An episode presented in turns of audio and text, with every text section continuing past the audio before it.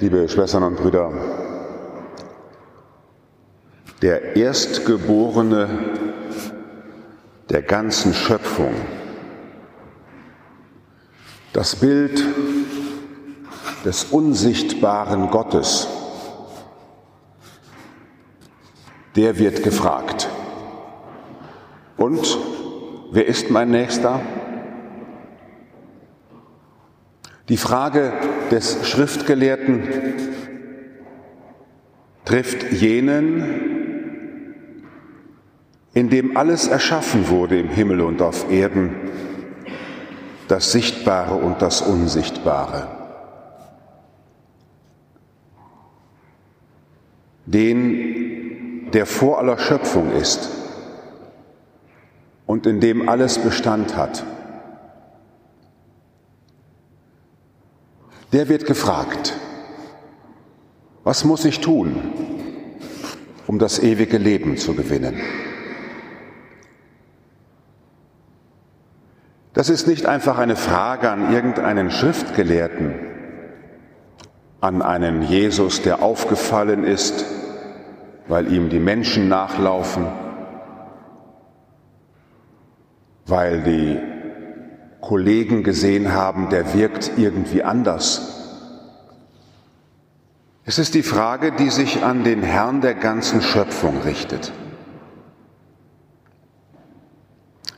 Das sage ich Ihnen heute Morgen hier so ganz feierlich, weil wir das Evangelium manchmal immer noch lesen mit der Kinderbrille. Ja, das stimmt, Jesus hat Gutes getan und hat eine schöne Geschichte erzählt.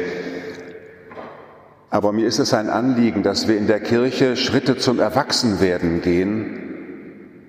Und wenn wir das Evangelium als Erwachsene lesen, dass wir uns fragen, was offenbart uns Gott durch sein Evangelium, durch diesen Herrn der ganzen Schöpfung, von dem der Kolosserbrief singt, den wir heute Morgen gehört haben. Und dann geht mir zumindest auf, wenn ich das so lese, hier versucht Jesus einem Schriftgelehrten zu sagen, alles, was du gelernt hast, alles, was du an Regeln kennst, alle Riten, die du tust, die haben einen Sinn, die haben einen heiligen Kern.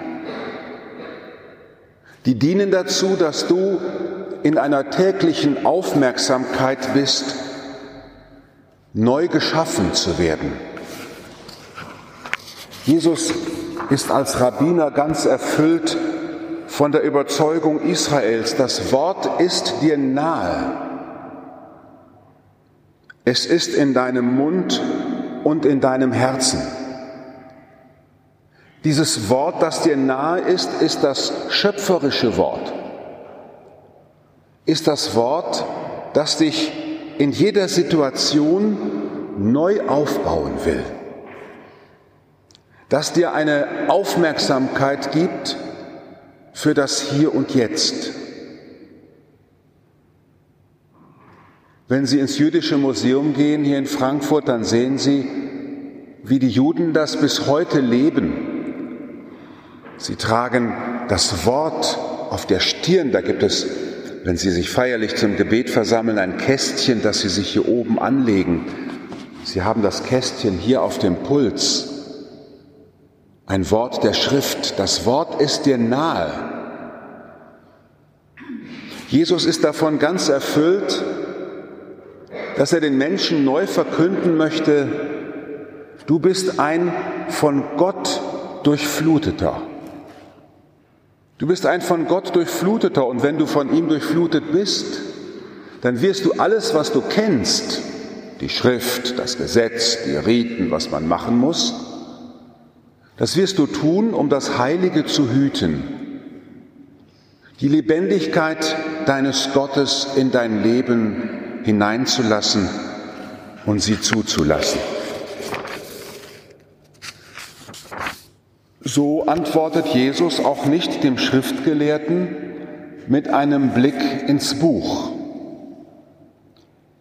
Als der Schriftgelehrte ihn fragt, greift Jesus nicht zurück auf etwas, was man schon so kennt aus der Schrift, aus irgendeinem Sprichwörterbuch oder einem Ratgeberbuch. Er macht sich in dieser Situation dem Schriftgelehrten zum Nächsten. Er sieht nämlich, woran der Schriftgelehrte leidet. Er möchte es ganz richtig machen. Und vor lauter Überlegung, was er ganz richtig machen will, wird er immer blinder, immer enger. So eng, dass er Jesus geradezu feindselig gegenübertritt und ihn auf die Probe stellen will. Ich könnte mich ja sonst vor den anderen blamieren, ich muss mich rechtfertigen. Der ist ganz bei sich und dass er vielleicht ein gutes Bild von sich verlieren kann. Jesus begegnet diesem Gesetzeslehrer und wird ihm zum Nächsten, zum Geburtshelfer, um ihn zu einer Erkenntnis zu führen, die der Sinn der ganzen religiösen Riten ist. Dass wir nämlich zu Menschen des Hier und Heute werden, zu Menschen, die jetzt und hier sich in Anspruch nehmen lassen. Zu Menschen, die in jeder Situation sich neu fragen, was ist jetzt und hier dran? Was ist jetzt zu tun? Zu Menschen, die vergessen die Überlegung, wie war es denn bisher, was muss man so machen, was haben die gesagt, was ist jetzt notwendig, und dabei geradezu die Augen schließen, um sich an alles zu erinnern, was man gelernt hat. Denn das, was man gelernt hat, so sagt Jesus, was du, lieber Gesetzeslehrer, gelernt hast, und in dem du ja eigentlich lebendig werden willst, so lebendig, dass dir das nicht mehr genommen werden kann, ewiges Leben, das findest du, wenn du die Augen öffnest und wenn du hier und heute wahrnimmst, was die wirkliche Not ist. Und Jesus erkennt die Not dieses Gesetzeslehrers, der es ganz richtig machen will und der denkt, das kann man sich ausdenken. Jesus erzählt ihm die Geschichte, die berühmte Geschichte vom barmherzigen Samariter, um ihm eine neue Perspektive zu geben, diesem Schriftgelehrten. Er nimmt ihn mit auf die Erkenntnisreise, er nimmt ihn mit in einen emotionalen Weg. Er berührt ihn im Herzen. Wenn man so will, erinnert Jesus den Schriftgelehrten an seine emotionale Intelligenz. Denn so sehr es richtig ist, dass wir nachdenken müssen, abwägen müssen, so gibt es auch eine emotionale Intelligenz. Blaise Pascal, ein französischer Mathematiker, hat einmal gesagt, das Herz hat Gründe, die der Verstand nicht kennt. In dieser Geschichte vom barmherzigen Samariter macht sich Jesus zum Nächsten des Gesetzeslehrers. Das ist nämlich genau die Frage, die Jesus am Ende stellt. Wer hat sich diesem unter die Räuber gefallenen zum Nächsten gemacht? Wer hat sich beanspruchen lassen, im Hier und Jetzt und hat eine neue Entscheidung getroffen. Damit erzählt Jesus dem Gesetzeslehrer, wie er selber an diesem Gesetzeslehrer gehandelt hat. Jesus hätte auch sagen können, ach du mit deinen Fragen, ich gehe weiter, du kapierst es ja sowieso nicht. Es haben andere Leute besser verdient, dass ich sie belehre. Nein, Jesus hat sich entschlossen, sich dem Gesetzeslehrer zum Nächsten zu machen. Und er kommt ihm auf einer ganz anderen Ebene entgegen.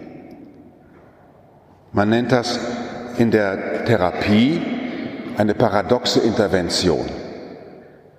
Der Gesetzeslehrer will was wissen und Jesus nährt sein Herz. Er führt ihn auf einen ganz anderen Lösungsweg. Damit der Gesetzeslehrer erkennt, dass er selber einer ist, der unter die Räuber gefallen ist. Unter die Räuber des Besserwissens. Ich weiß es besser. Ich muss hier siegen ich muss oben sein, ich muss hier irgendwie zeigen, dass ich wer bin. Diese Gedanken, die einem fast räuberisch überfallen in vielen Situationen. Rette sich, wer kann. Wie kann ich mich hier rausretten? Da kommt Jesus dem Gesetzeslehrer entgegen, macht sich ihm zum Nächsten und verschafft ihm ein Aha-Erlebnis. Und verschafft ihm ein Aha. Dafür sind die ganzen Gebote gemacht. Die sind nicht dafür gemacht, dass ich sie durch die Gegend trage und mich damit wichtig mache, sondern sie sind geschaffen worden, damit ich dem lebendigen Gott in seinem schöpferischen Wirken mich zur Verfügung stelle. Liebe Schwestern und Brüder, es ist eben nicht so sicher, was richtig ist. Es ist eben nicht so sicher, was man immer machen muss und dass das auch in Ordnung ist. Es kann notwendig sein, in einem bestimmten Moment des Lebens aufzustehen und geplante Wege zu verlassen, die Augen zu öffnen und mit Gott Vertrauen im Herzen sich einer Sache, einem Menschen anzunähern, wo man bisher so dachte, das kann doch jetzt nicht sein, dass ich mich damit beschäftigen muss. Das kann doch nicht sein, dass ich mich damit auseinandersetzen muss und dann angstfrei sich dem zuneigen, sich neu wieder dem, sich dem öffnen, was sich neu einem da in den Weg stellt.